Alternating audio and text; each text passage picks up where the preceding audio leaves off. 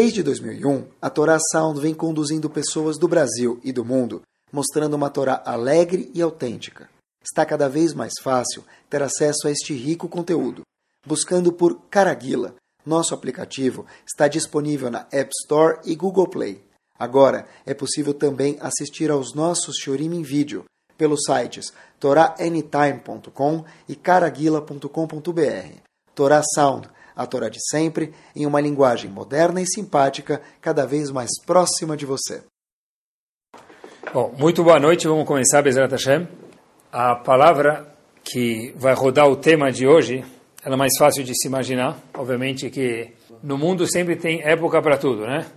Quando é fim de ano se fala sobre férias, e quando é começo de ano se fala que os alunos voltam para a escola. Então, no mundo judaico também tem momento para cada uma das coisas. Agora, na verdade, é a época que o tema é fácil de escolher, chuva, pessoa melhorar, mas eu vou falar para vocês, é um dos temas mais difíceis de preparar um shiur. Eu fiquei preparando alguns dias e horas, em especial essa vez.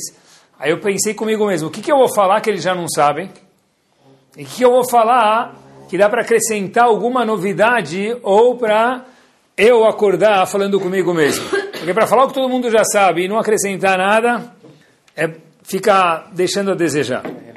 Então, tem que. Alguma novidade tem que ter, e Bezat Hashem vai ter, vamos junto ver se a gente consegue, no frio de São Paulo, aquecer o coração judaico. Vamos lá. No que se refere a Tchuvah. Eu vi uma vez, isso que me motivou a preparar algumas horas, o shiur, é o seguinte, Rav Misalant, que é o famoso homem, um dos pilares do que se diz mussar, ética, conduta, a gente sabe que dentro do comportamento da pessoa tem as alahot, como a pessoa pratica as alahot na prática, mas tem também o que é chamado mussar. Mussar é como a pessoa deve se conduzir, como ele deve se comportar, em referência a ficar bravo, ficar calmo, ser pão duro, ser mão aberta. Então tem o, as midot da pessoa, os traços, as características pessoais. Ravisai Misalant, ele, ele fala no livro dele, Ora Israel, ele fala algo espetacular. Ele fala o seguinte: qualquer quantia, qualquer quantidade, qualquer esforço mínimo da preparação que a pessoa faz para os Hagim, seja Rosh Hashanah e Yom Kippur, isso, por menor que seja, tem brachot ilimitadas. Quando eu pensei isso, eu falei, uau, se o tópico é difícil, mas Rav Salim Salant provou para a gente, prometeu para a gente, olha, o esforço que for que a gente tiver, menor que seja, que não é o caso aqui, isso aqui traz brachot ilimitadas. Eu vou contar para vocês, começar por aqui, uma história que eu vi, verdadeira, que ela aconteceu na Europa, mas não era na época de auge, naquela época de ouro, naquela época bonita de Ben Israel, era na época de dificuldade da Segunda Guerra. O indivíduo muito bem sucedido economicamente, pai de família. O nome dele era Leibel Moskovitz. Leibel é o nome famoso Ashkenazi. Moskovitz é o sobrenome verdadeiro da pessoa. Ele tinha um pressentimento que as coisas na Europa, onde ele estava vivendo, não iam terminar bem. Infelizmente, isso provou ser verdade. E, em especial, com ele. Ele tinha, um pouquinho antes da guerra, da Segunda Guerra, ele tinha, na verdade, esse senhor Leibel, ele é uma pessoa, como falei para vocês, tinha muitas posses. Ele falou: Olha, se eu for embora do mundo e minhas posses ficarem comigo, então eu vou perder tudo. Ele ficou pensando o que ele podia fazer para tentar garantir alguma coisa para a família dele. Ele falou o seguinte: Olha, tem o Rav de uma cidade próxima, Talmud Raham grande, chamado Rav Chaim Kreiswitz. Na verdade, esse Rav, ele viveu de 1918 até 2001, tá bom? Ele casou, ele próprio é uma pessoa grande, mas ele casou com a filha de um dos maiores Trendech Hamim que veio na Europa, na época, durante a guerra, chamado Rav Avram Godinsky, Zichron Libraha. O Rav Chaim Kreiswirth morava lá, e esse label, esse senhor falou, olha, eu vou dar os meus documentos do que eu tenho para ele, porque se algum dia eu for embora do mundo, pelo menos, ele vai passar isso adiante para alguém que possa sobrar da minha família ou ter alguma utilidade, isso não ficar parado no banco ele pegou os papéis que ele tinha e falou para ele, olha, a maioria do que eu tenho, do, do, das minhas propriedades, etc e tal, eu vendi e está eu estou passando para o senhor esse papel de uma conta que eu tenho na Suíça. De fato, infelizmente, esse senhor faleceu na Segunda Guerra. Esse Rav Chaim Kreisler, que eu falei para vocês, que viveu até 2001, ele, obviamente, passou a Segunda Guerra Mundial e ele foi morar em Israel. Num belo dia, ele estava nos Estados Unidos e ele estava andando de um lugar para o outro e ele tinha como um dos objetivos dele é pegar Yehudim de orfanatos. Tinham muitos Yehudim em orfanatos e casas de não Yehudim, que eles foram entregues para serem cuidados. Então, esse Rav Chaim Kreisler viajava a lugares do mundo para procurar Yehudim. Como eles procuraram Yehudim é uma outra história, mas eles iam para lugares de outras religiões, instituições de outras religiões, e procuravam pessoas que eram Yehudim e foram entregues a não Yehudim para ser cuidados durante a guerra. Ele estava sentado no metrô em Nova York e do lado dele tinha um Yehudi. Começou a ver, conversa vai, conversa vem. Provavelmente que esse Rav Chaim Kreisler já era mais velho. E ele pergunta para ele qual é seu nome.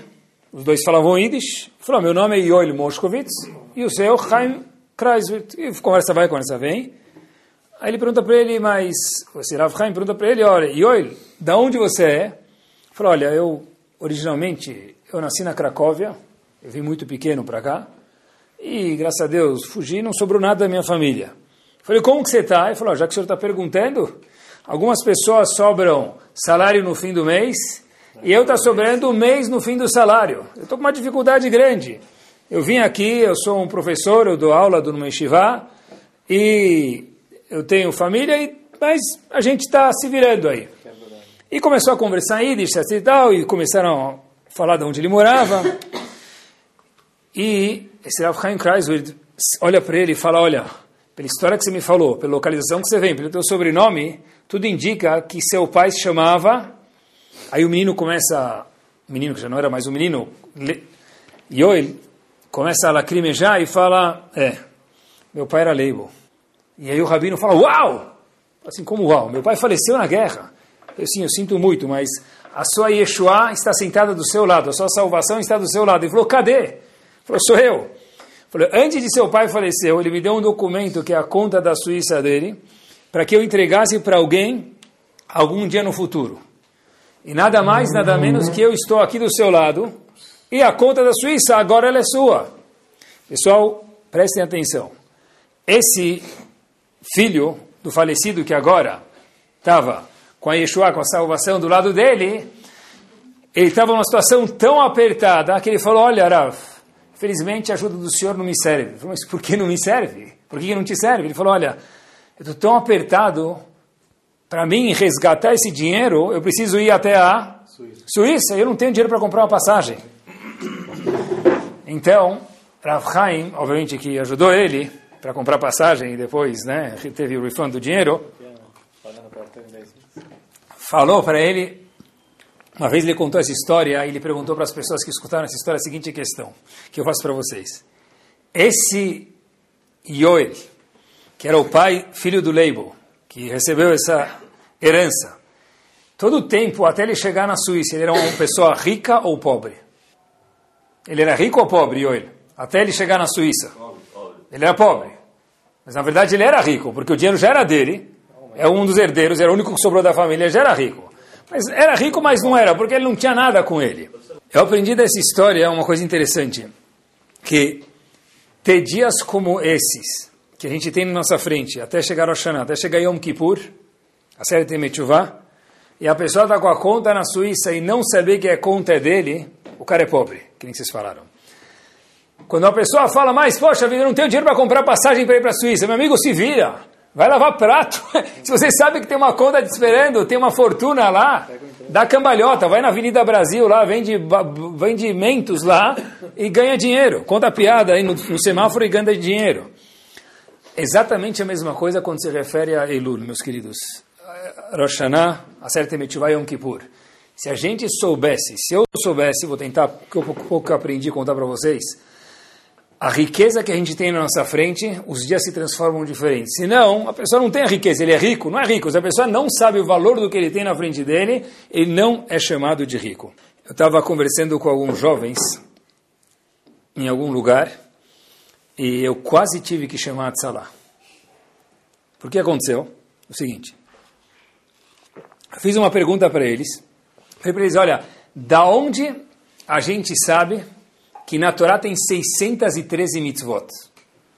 Ah, sei lá, Rabino. É, tipo, assim, todo mundo fala que tem 613 mitzvot, deve ser que tem.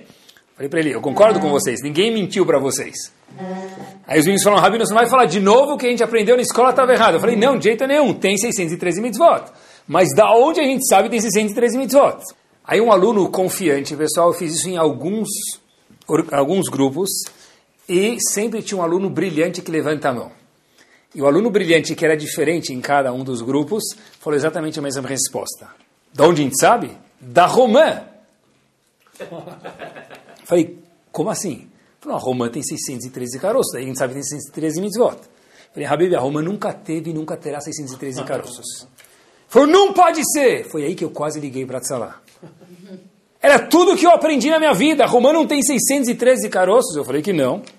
Falou, como você me prova? Eu falei, eu sei que você nunca vai contar, você ter que acreditar em mim. Mas se você algum dia quiser contar, abre, vai no sacolão lá, aproveita agora que está mais barato, abre a romã. Que do Rosh Hashanah.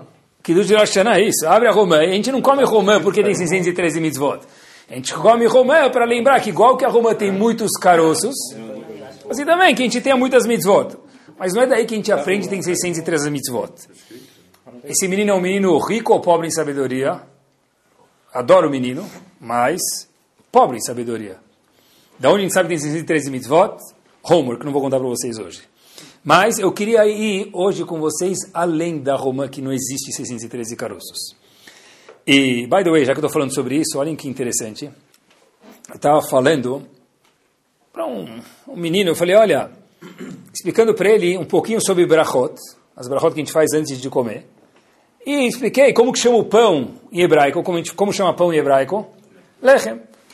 Aí ele falou, ah, agora entendi, Rabino. Eu falei, o quê? Sexta-feira à noite. Agora eu entendi. Eu falei, o que, que você entendeu? Aí ele falou, Shalom Alechem. A gente fala oi pro pão, aquela halá especial. Ai, ai, ai. Bom, Shalom Alechem não é nem oi pro pão, meus queridos. E 613 mitzvot nós não temos da Romã. Mas existe em relação a chuva algumas coisas que a gente imagina que é assim também. Que a gente está falando oi para o pão, Shalom Aleichem, a gente está falando oi para os anjos, não para os pães, para os pães, né? Oi para os anjos que acompanham a pessoa quando ele vem do CNI sexta-feira à noite. Mas tem alguns assim, preconceitos que a gente tem de chuva que eu queria aprender com vocês se são verdades ou não e ir para frente. É o seguinte, vamos lá.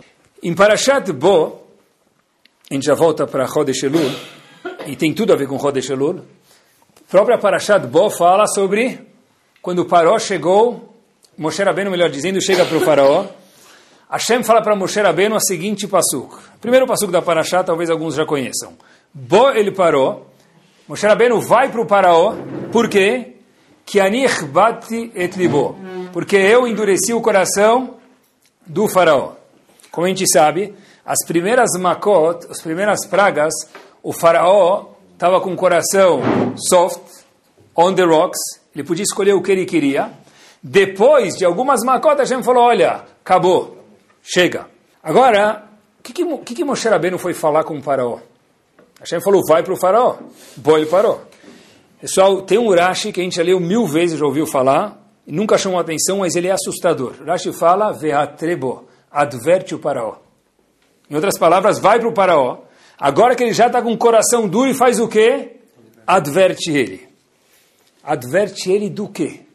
O Rambam ensina para a gente. Rambam tem, que vocês saibam, Chuvá a gente normalmente fica nas, na maçã com mel ou na roma que a gente mencionou, daí por diante. Mas o Rambam tem 10 capítulos de leis de Chuvá. O Rambam e Alachot Chuvá tem 10 capítulos e cada capítulo tem uma dezena de Alachot sobre leis de Chuvá. Quer dizer, tem leis, tem como fazer, tem um processo aqui.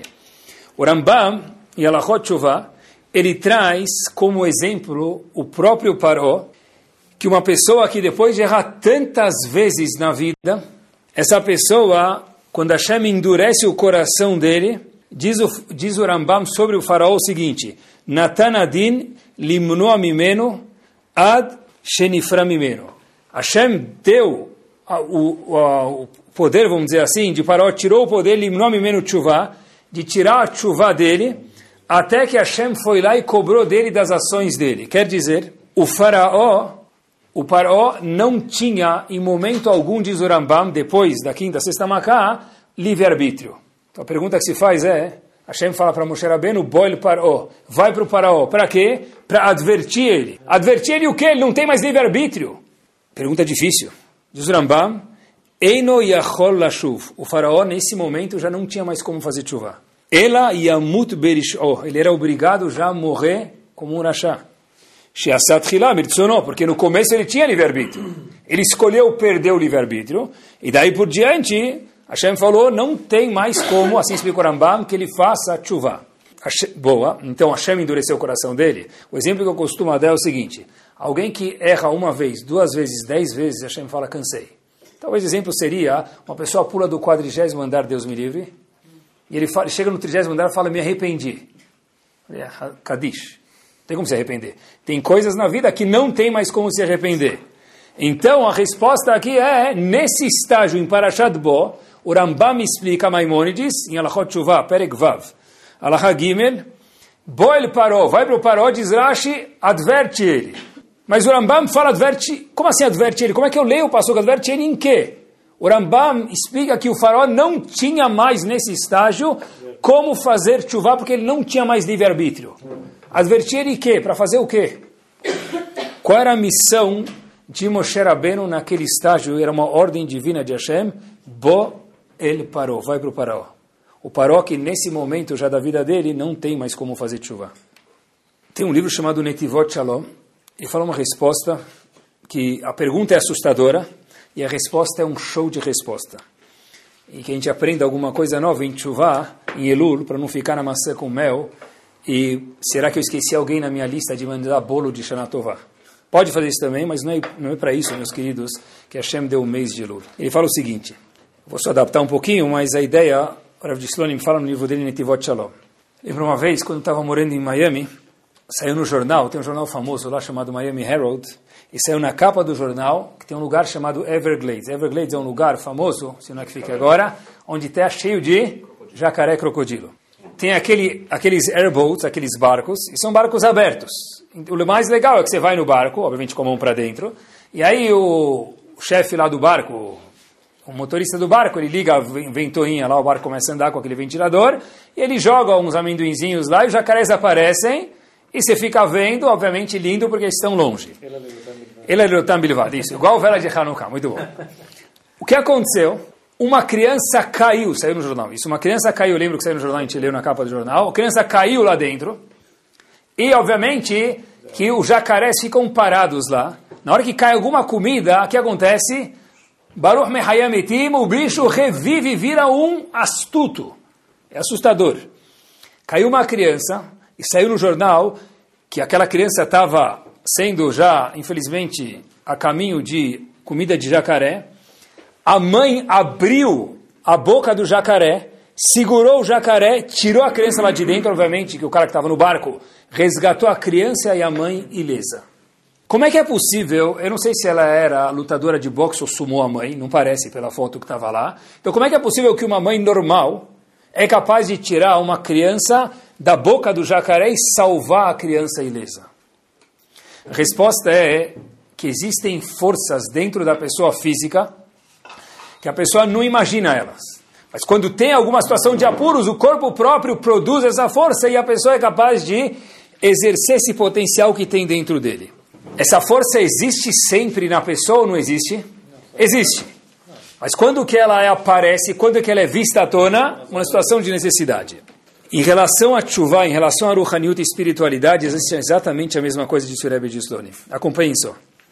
Já vai responder por que, que Moshe Rabbeinu foi falar com o faraó, qual a necessidade de falar com o faraó, se o faraó não tem mais livre-arbítrio. Tem uma história em Masechet Hagigah, aparece em outro lugar também, mas aparece principalmente em Masechet Hagigah, um personagem que tem que ser famoso para qualquer Yehudi, é chamado Elisha Ben Avuyah, ou mais conhecido como Aher. Qual é a história dele? Antes de saber a história dele, para quem não escuta, já escutei, mas tenta viver. Elisha Ben ou Acher, que são a mesma pessoa, ele foi professor de Rav Meir. Rav Meir é uma opinião que quando aparece qualquer uma das Mishnayot, no Talmud inteiro, em qualquer um dos dapim, das páginas do Talmud, uma opinião sem nome, Stam Tana Rav Meir. Quem é o professor desse gigante, desse, me permitam, ilustre Tana, que qualquer opinião que aparece em qualquer Mishnah sem nome, anônima é Rav Meir, Elisha Ben Avuyah. Elisha Ben Avuyah, agora nos conta, em Hagigah, na página 15a, que ele fez algumas averot, e Hashem falou para ele, hashtag, acabou, vai daqui. O aluno dele, Rav Meir, que era gigante por si só, falou para o Rav dele, Elisha Ben Avuyah, Rav, faz chuva. Que, que Elisha Ben Avuyah respondeu para ele? As seguintes palavras. Eu escutei uma bat kol. O que, é bat kol? Uma profecia. No momento que terminaram as profecias, sobraram ainda bat kol. Bat kol é uma voz que Hashem falou. Chuvu banim shovevim. Volta. Você é meio agitadinho assim, volta. Eu quero você, disse Hashem. Chutz meacher menos um cara. Tem um indivíduo que eu não quero ele comigo. Quem é esse indivíduo? Elisha Ben Avuyah. Então Elisha Ben Avuyah falou para o grande aluno dele, Rav Meir, você quer que eu faça chuva? Hashem próprio não me aceita mais. De novo, veio Rav Meir e falou, Rav, faz chuva. Falou, mas já te disse, Hashem me falou uma batcola, uma voz celestial, uma profecia, todo mundo pode fazer chuva, nesse momento pelo menos, Chutz eu não tenho mais como fazer chuva. Eu sou, em português, um caso perdido. Tem um livro chamado Reshit Chokhmah. Adolescentes adoram coisas de terror. Eu não gosto de chamar de livro de terror, obviamente, porque era um grande Talmud Chacham. Esse livro foi escrito no século XVI. É um nome que parece brasileiro. O mechaber desse livro, do livro chamado Reshit Chokhmah, é chamado Revilial de Vidas. De Vidas. Revelial de Vida Zichron Libraha escreveu o livro Reshit Chokhmah no século XVI. Esse livro, baseado no Zohar, ele é um pouco, na verdade, não é escrito, porque é seu emet, mas tem coisas difíceis da gente assim, engolir. Mas o Reshit Chokhmah traz para a gente uma pergunta fortíssima sobre essa Gemara. Está escrito em Masechet Psachim, na página Pei Vav Amud Bet, o seguinte. Kol lecha ase chutz Tudo que o dono te disser, faça. Porque ele é o dono, você tem que obedecer ele. Exceto uma coisa, vai daqui. Chutz mitze, vai embora. Isso você não precisa obedecer. O Reshit Chokhmah explica essa Gemara de uma forma espetacular. Preste atenção comigo. Tudo que o dono falar, quem é o dono? Hashem. Tudo que o dono do mundo te falar, faça. Você é obrigado, as mitzvot, não averot. Exceto uma coisa. Chutz mitze. Se ele te falar, vai embora, eu não quero você, isso você não precisa escutar Hashem. Então pergunta o Rebbe de Slonim a seguinte questão. Como que Elisha Ben escutou um bat-kol, uma profecia divina falando, Habibi, todo mundo pode fazer chuva nesse momento, menos você, Elisha Ben. Ele escutou ou foi um déjà vu? Ele escutou. Então se ele escutou, mas como assim? A própria Gemara conta pra gente que tudo que Hashem te fala acredita, menos uma coisa. Hashem te fala, vai embora, Chutz mitze, não quero te aceitar, isso não precisa escutar Hashem. Mas como assim? Então por que o professor, que ele na não fez chuva? Qual então o Batkol? O que o Batkol vai ensinar ele? Nada. Se tudo que eu tenho que fazer, eu tenho que obedecer a Hashem menos, se Hashem falar para mim não fazer chuva, eu preciso não escutar ele, então é óbvio que Hashem nunca vai me falar isso. Como é possível que um Batkol, uma voz celestial, falou para Elisha Ben Avuyah, você não é aceito? Responde o Rebbe de Shlomo o seguinte, tem duas condutas no mundo. Elisha Ben Avuyah e Acher é a mesma pessoa. Existem duas condutas de Hashem no mundo, e aqui vai a novidade, é sempre bom aprender. Falando comigo mesmo. Se você for uma pessoa normal, uma mãe normal, você vai carregar uma, duas, três sacolas do pão de açúcar, cola cavoto. Mas se você tiver uma situação de Everglades, que lá além o filho está dentro da boca do jacaré, você vai conseguir abrir a boca do jacaré. Porque tem aquela força dentro da gente. No curso natur, natural de Tshuva, o professor de Rav Meir, Acher ou Elisha Ben Avuyah, não tinha como fazer Tshuva. Abat Kol falou, Habibi, todo mundo pode fazer Tshuva, Chutz Acher, menos você. Ele falou para o aluno dele, Rav Meir, não tem como fazer Tshuva. O aluno falou, faz Tshuva. O que o aluno estava falando para ele? Hashem falou, eu escuto todo mundo me obedece, mas se eu te mandar não vir, vem. Como pode ser? A resposta é a seguinte: é algo de se lambuzar. Se a pessoa dá o íntimo dele, mesmo um tal de Aher, que era um gigante, mas infelizmente caiu muito baixo, ele é capaz de fazer chuva. Por isso que o aluno Rav Meir falou, Rav, faz chuva. Mas eu escutei um batkol, tá certo, o batkol é para todo mundo que não quer de verdade. Se você quiser de verdade, se você sentir que você está na boca do jacaré no Everglades, até contra o batkol você pode. Quem falou isso? Isso quem fala, o Rebbe de Silonim no livro dele, Nitivot Shalom. Assim ele explica, porque o Reshit Chokhmah fala para a gente que te é obrigado a escutar Hashem em tudo, menos ir embora. embora quer dizer não fazer chuva. Então, como que a própria Gemara atesta que Hashem falou isso? Hashem falou, você tem razão. Em curso normal de vida, você não tem como fazer chuva. Mas se for, se sentir como se estivesse no Everglades, aí dá para fazer chuva. É fenomenal isso. Pessoal, e olhem que novidade que sai daqui. O que seria na vida. Vou dar um, vou dar um exemplo, já vou dar um exemplo. O que seria um exemplo prático? Já vou dar um exemplo de, de algo que a gente faz sempre, mas é tão legal colocar os óculos da novidade. A Torá é tão infinita, é tão deliciosa, é algo de se lambuzar. Kiddush, sabe Maranan, Mitzrayim, Tfirin, Zechel Yitziat Mitzrayim, quase tudo é lembrança da saída do Egito. Olhem que bárbaro. Quando a gente estava no Egito, que mensagem que tem tanto para sair do Egito? Lembrar que a Hashem tirou a gente do Egito com um purpose, com um objetivo, tá certo. Mas tem uma mensagem a mais agora. Quando a gente estava no Egito, qualquer porteiro de Genópolis sabe isso, que nível de impureza nós estávamos? 49. Todo mundo sabe disso. O que quer dizer 49 livros nível de impureza? Quer dizer, se ficasse lá, está escrito no Zohar, mais um momento, não um mês, não uma semana, um momento que acontecia, jamais Dom Lavi, nunca de novo, never again. O povo Yehudi não existiria mais. Aquela pouca brasa que você poderia soprar para reviver, não ia nunca mais ficar incandescente. Olha que interessante. Mas nós estamos aqui hoje. Como que a gente está aqui hoje? Se estava no quadrigésimo nível nono de Tumá? A resposta é a mesma coisa. Que tem razão. No quadrigésimo nono nível de Tumá é, é, o fim. Faltava um pingo para o fim. Dá para fazer chuva? Estava com o coração duro. Não entrava mais nada. Se você sentir que você está no Everglades, se você sentir a importância que tem o din de Rosh Hashanah, Acerta Metchuvah Yom Kippur, que não são dias para a gente fazer slichot. Não são dias para comer maçã com mel. Não são dias para mandar cartão de Shana Tová Kartis Brachá. Também para isso, são alachot que têm que ser feitas. Mas o objetivo desses dias é mudar. Como que muda? Entender que o julgamento da pessoa é algo minucioso. Entender que se eu quiser, eu tenho minhas forças, eu sou capaz de mudar. Boil parou. Mas por que a gente perguntou um minuto atrás?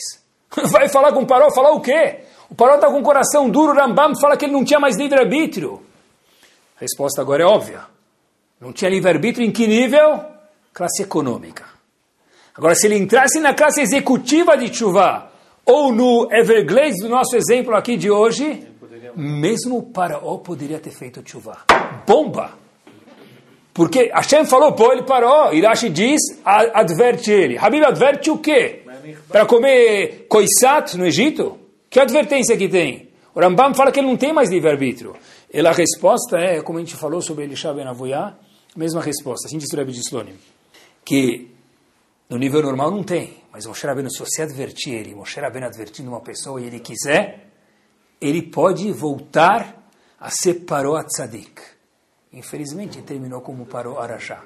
Porque nós falamos Zechel Etziat Mitzrayim tantas vezes para lembrar que a gente estava no mesmo nível no Egito, igual o faraó. Igual a gente estava lá no, no, fim, 49. 49 quer dizer acabou, meu, já desistiram da gente. Toda mitzvah, Etziat Mitzrayim para lembrar, olha, a gente fez uma força e a gente saiu de lá. Meu, quem é que está hoje em 49 níveis de Tumá?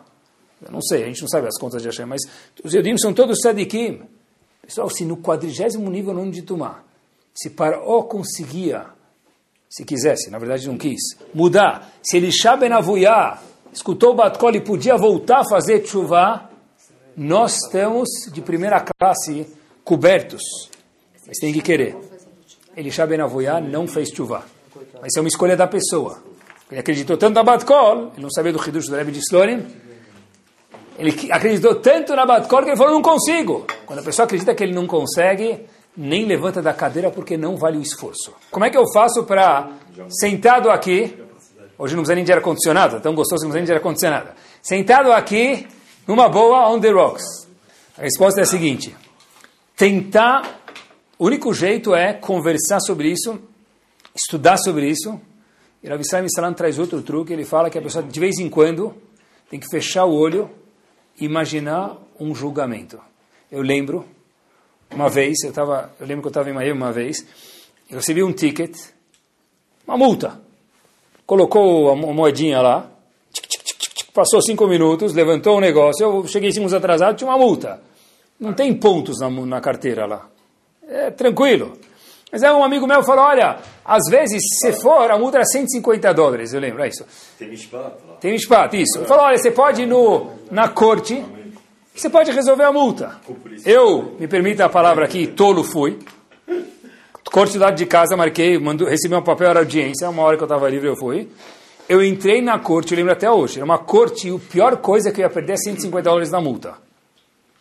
A não ser que o Deus me fosse mal educado, uma coisa, mas não era o caso, não estava nunca pensando nisso.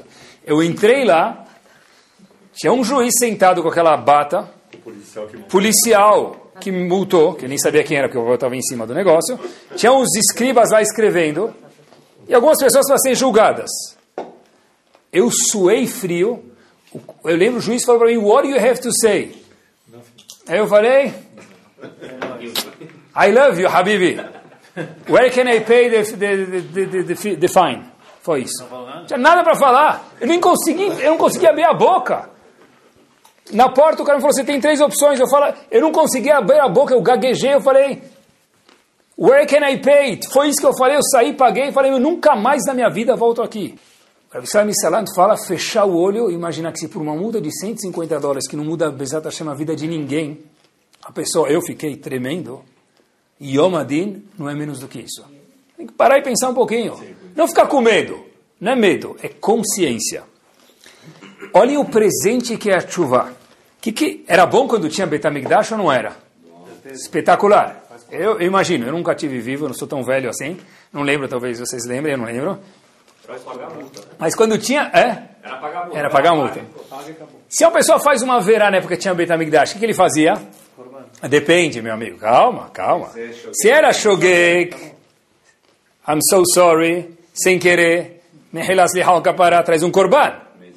Se era por querer, depende da verá, salem. Não tem conserto. Tem a verot que o conserto é o fim da vida da pessoa. Eu não vi isso escrito, mas eu posso fazer uma observação aqui simples, talvez acompanhe comigo. Eu imagino que não esteja errado. Hoje em dia nós temos um prêmio, infelizmente a gente não tem Betamigdash, obviamente, de novo, mas a gente tem um prêmio que não tinha na época do Betamigdash. Se uma pessoa fazia uma verá bemezit por querer naquela época, com edim, etc e tal, acabou. Hoje em dia, se uma pessoa fez uma verá com edim, tinha testemunho, etc e tal, a pessoa faz chuva, a verá desapareceu. Na época do Betamigdash, com todo o benefício que tinha, a pessoa tinha aquilo aleno, às vezes, receber chicotadas ou ter o fim da vida dele. A chuva é um prêmio que nem o Betamigdash, o templo, dava isso para a gente de alguma forma ou outra.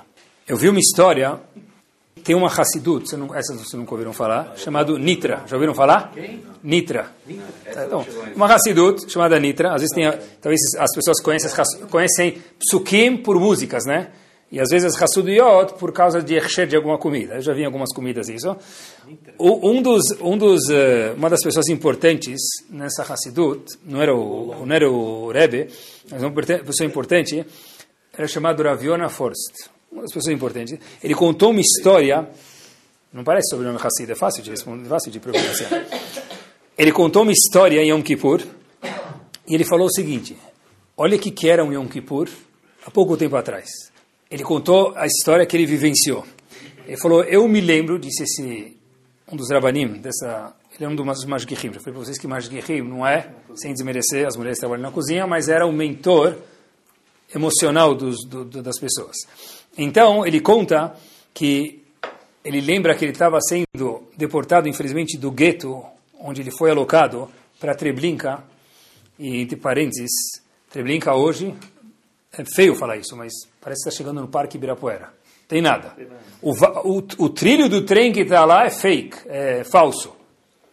Tem nada lá de verdade.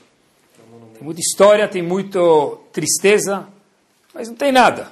Se você pode ver tangente, infelizmente. Ele conta que ele estava indo para Treblinka e dentro do vagão, onde, infelizmente, bois eram transportados melhor do que seres humanos e Odim estavam sendo transportados junto com outras pessoas, ele viu, ele contou isso em Yom Kippur, uma vez, ele viu um, uma pessoa loira, de olhos azuis, que chamou muita atenção e não parecia ser um Yehudi. Ele ficou com mais medo ainda. Deve ter um espião aqui dentro, obviamente um soldado alemão. Então, ficaram um pouquinho mais longe dele.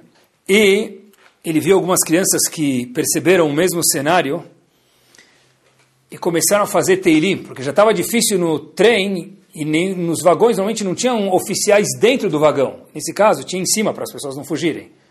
Mas dentro não tinha. Nesse caso, tinha um dentro. E ele percebe esse alemão que estava tendo uma tensão, um tumulto que ele estava causando. Ele fala: Olha, eu não sou Yudi, mas eu estou indo para o mesmo fim que vocês. Falou: Por quê? Falou: Porque eu decidi, meus queridos, prestem atenção o que é um Yudi. Fazer Gerut me converter. Mas converter numa época dessa, para ter, ter um fim, triste fim de não Policarpo Quaresma, mas triste fim de um Yehudi? Se ele sim, eu falar para vocês o que me fez, ele contou isso no vagão, e esse Rav sobreviveu e contou essa história depois de Yom Kippur. Fazer a Gerut, me converter. Eu passei na porta de um Betacneset num dia. E eu sabia que era um dia especial para os Yehudim, e eu vi a melodia, que era uma melodia bonita, todo mundo cantando junto. Eu não sabia o que, que era, eu entrei, vocês ficaram com medo, porque eu era um oficial nazista, e eu escutei a música e mexeu comigo. O que eu vou falar para vocês? Mas quando eu olhei para a cara daqueles Eudim, naquele momento, que é os últimos momentos do Yom Kippur, como a gente chama de Neilá, eu falei, uau, se isso é um Yehudi, eu prefiro terminar de uma forma sofrida, mais nobre como um Yehudi, com uma santidade que parecia que eu estava vendo anjos, do que terminar de uma forma chique, entre aspas, por cima, mas muito miserável matando pessoas. E por isso que eu fiz Gerut, estou nesse vagão, esse homem alemão, que depois virou Yehudi, já um pouco antes de entrar no trem, contou essa história, teve o fim igual outras 6 milhões de Yehudim. Por quê?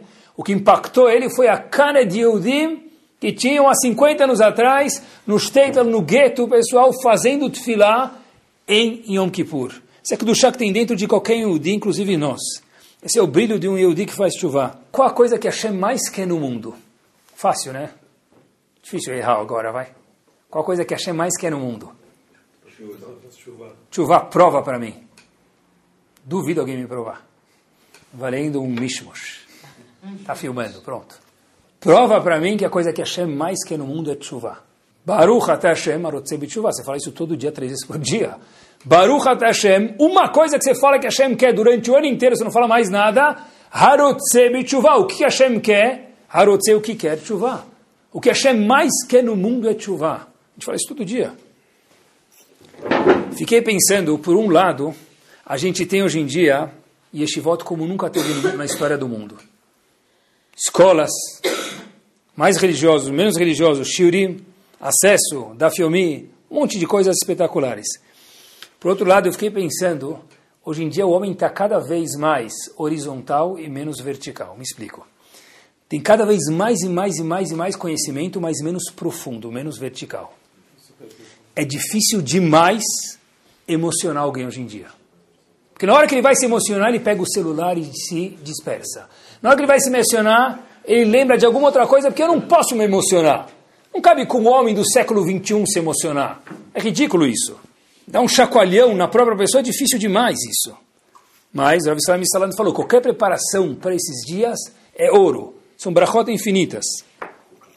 Por outro lado, imaginem só, pessoal, fiquei pensando comigo mesmo, com tantas estivotas que a gente tem, tudo que a gente tem, talvez hoje em dia é mais difícil fazer chuva.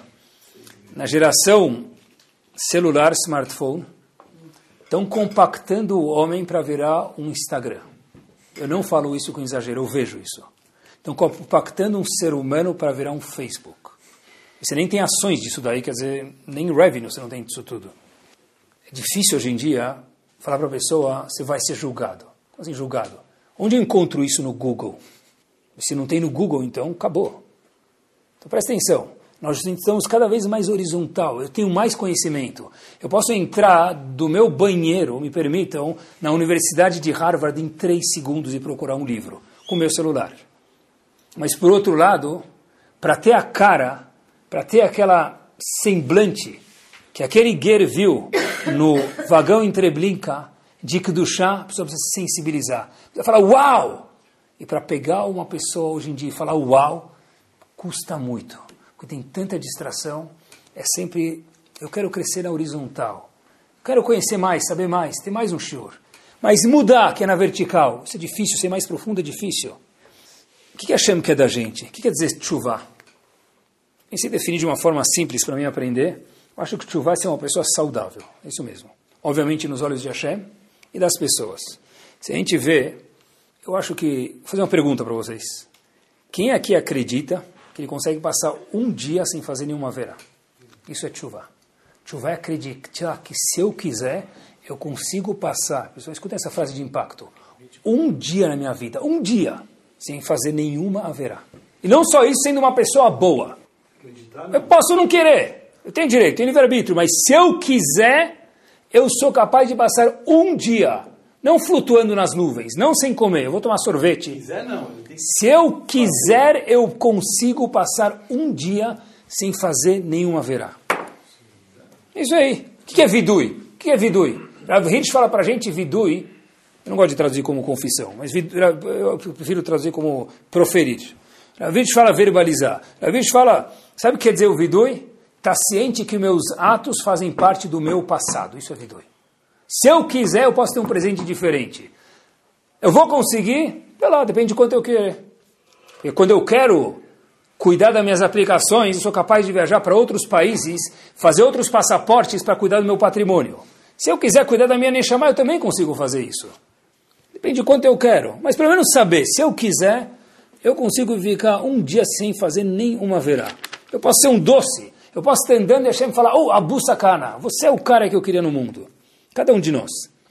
Eu acho que Tshuva é uma pessoa ser uma pessoa saudável, uma pessoa, pessoa ser mais agradável com os outros. Mesmo que eu estou culpado. Se alguém vem me pedir algum favor, dá uma atençãozinha para ele.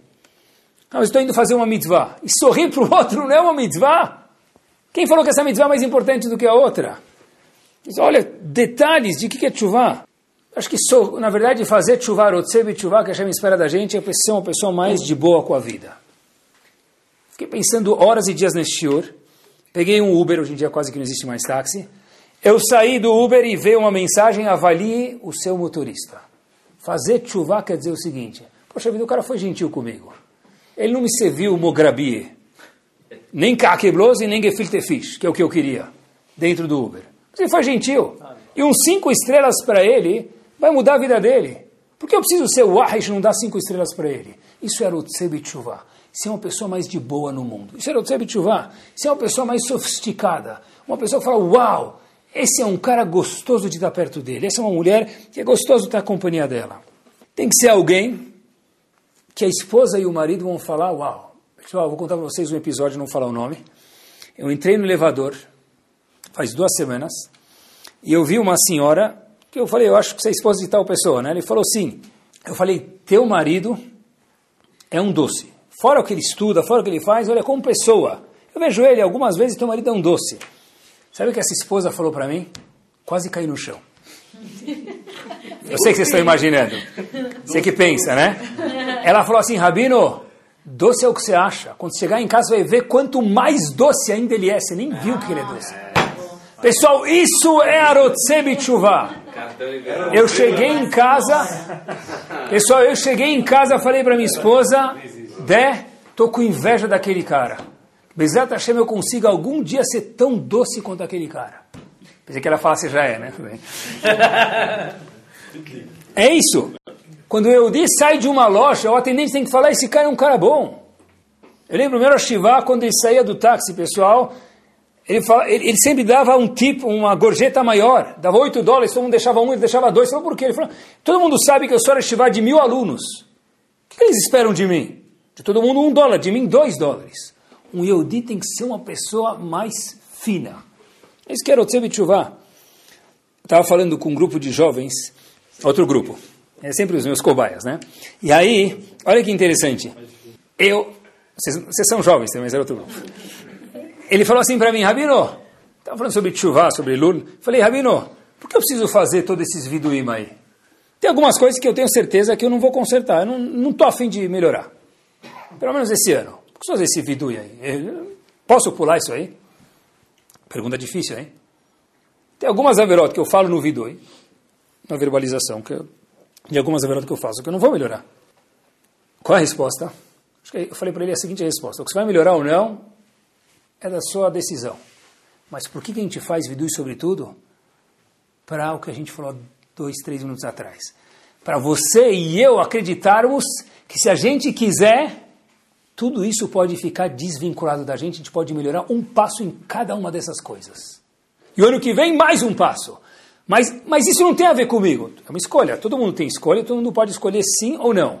Mas porque eu faço vidui de coisas que eu não estou afim de mudar, para que a gente entenda é porque eu não estou afim, não porque isso não é para mim. Eu escolhi não estar afim. Isso já é um, um, um ganho gigante. A gente tem livre-arbítrio, pessoal? Tem. Está escrito aqui, tem três pessoas que não têm livre-arbítrio, três coisas que não têm livre-arbítrio no mundo. Um, um rei, porque ele é o rei presidente, né? Referente a casamento, também, com quem a pessoa vai casar, Hashem limita o livre-arbítrio dele, tem, mas ilimitado. E em relação a Eretz Israel, quem lidera Eretz Israel, também Hashem corta as asinhas para limitar o livre-arbítrio. Fora isso, todo mundo tem livre-arbítrio, enquanto vocês não virarem presidente daqui, o primeiro-ministro de Israel, casaram já foi, pronto. Então, o livre-arbítrio a gente ainda tem. Você tem que acreditar. Eu posso passar um dia igual um anjo. Eu posso passar um dia igual um anjo. Pode ou não pode? Isso é um Kippur. Talvez é isso Yom Kippur. O que é Yom Kippur? Olha que bárbaro. É passar um dia que nem um anjo. Não come, não bebe. Você não tem força nem de falar Lashonará direito. Está acabado. É isso mesmo. Reza para Hashem. Hashem Yom Kippur. Mesmo quem não quer. Hoje é um dia que está chacoalhando. Está chacoalhando a arquibancada em Yom Kippur. É um dia para que a gente, para que eu possa entender comigo mesmo. Se eu quiser, eu consigo. Sabem que está escrito que quantas Neshamot a pessoa tem? Vocês sabem? Como é Neshamot da pessoa dividida? Cinco. Tem Naran, Nefesh, Ruach, Neshama e Chaya Yechida. Ravoube fala para a gente, no livro dele, que a Neshama, top, a cinco estrelas, o penthouse, a pessoa só pode ficar em touch com ela uma vez por ano em um momento, Neilá de Yom Kippur. É o momento de sentir um pouco do malach, do anjo que tem dentro de mim, homem ou mulher. E para terminar, queria sugerir um pequeno ponto referente a Tshuva, é o seguinte. Rav Israel Misalan tinha um aluno, que é um dos, ele tinha três alunos, mas um dos grandes alunos dele é chamado Rav Yitzhak Blaser, e quem conta isso é o Havetz Haim. O Havetz Haim, nos livros dele, eu, não lembro dele ter contado histórias de outras pessoas. O Havetz conta, essa história ele conta, que sobre Rav Israel sobre o aluno de Rav Israel Misalan, Rav Yitzhak Blaser, que teve um sonho, o seguinte, que como que é o julgamento lá em cima? Então ele falou, apareceu no sonho para ele o seguinte, assim conta o Havetz Haim, a gente não tem nem ideia como é o julgamento lá em cima. As minúcias que a Kadosh Baruch julga a pessoa, a gente não tem nem ideia. Mas ele adicionou uma coisa. Isso ainda é fichinha perante o julgamento do dibur da fala da pessoa. Quer dizer, o que o julgamento de Hashem é feito, é fichinha ainda perante, meus queridos, a fala que a pessoa usa ou deixa de usar. Talvez valha uma consideração final aqui. Como a gente usa a boca, pessoal? Ou o dedo para escrever, vai, na mesa, hoje em dia. Ah, será? Eu só falei para ele, eu só falei para ela. Eu só falei para o meu filho. Como assim, só falei? A boca da pessoa é uma flecha, um míssel. Eu só falei para minha esposa. Quer ver como funciona? Fala para tua esposa, cartão liberado. Vai ver que, é, né, que funciona, não é? Então, a boca da pessoa é poderosíssima. No Shamaim é espetacular. É isso. Pessoa tem que chuvar a pessoa ser mais agradável com a Hashem e com os outros também. Contam até que tinha um marido que ele liga para o rabino desesperado. Fala para o rabino, Rav, eu descobri que minha esposa está querendo me envenenar. Como assim? Como assim? Fala, quer me envenenar? O que eu faço? Falei, calma, deixa eu falar com tua esposa, né? Mas o que, que ela quer? Falou, está envenenando meu chá, Rabino. Eu vi. Aí o marido, o Rabino vai lá e conversa com a esposa, fica uma hora, duas horas, depois de duas horas e meia, termina, o marido liga para o Rabino e fala, e aí, Rav? Falou, agora que eu conversei duas horas e meia com sua esposa, é melhor o senhor beber o chá mesmo.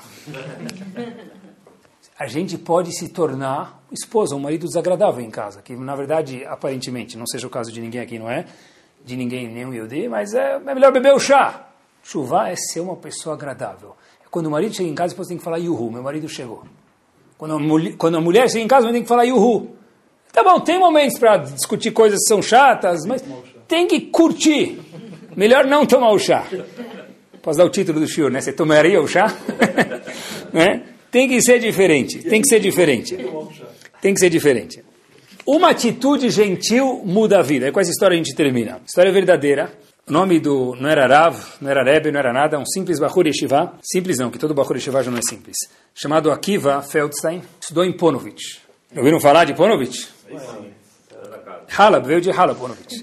Então, famoso Yeshiva de Ponovitch, quem nunca foi para lá, aterriza Ben Gurion Airport, pega um táxi e vai para Brak. Então, ele estudou lá, ele recebeu um convite de um Hatan, que estava, o noivo estava indo casar na Suíça. Agora atenção, presta atenção junto comigo. Ponovitch não é uma que tem 20 pessoas, tem quantas pessoas lá? Mil. Obviamente que ninguém fala os mil estão convidados. Talvez na Suíça é mais fácil, né? Porque ninguém vai vir, né? Mas ele mandou um convite. Então, Akiva abriu o convite, viu o nome do Hatan, eu vou falar para vocês, Jonathan Schweitzer. Falou para o cara, Mabruk. Nunca vi, nunca ouvi falar, nunca imaginei quem ele é. Veio por engano. Só que ele tirou o convite de lá e tinha um papel dentro do convite escrito à mão. Aí ele lê, pessoal, as seguintes palavras no bilhete. Isso era o Tsevitchuvá, ser uma pessoa mais agradável. O Hatan escreveu para ele o seguinte: Adoraria se você viesse no meu casamento. Sei que é longe e talvez você não vai vir. Mas preciso te falar uma coisa. Eu queria que você soubesse que você mudou a minha vida. Assinado, Yonatan, Hatan.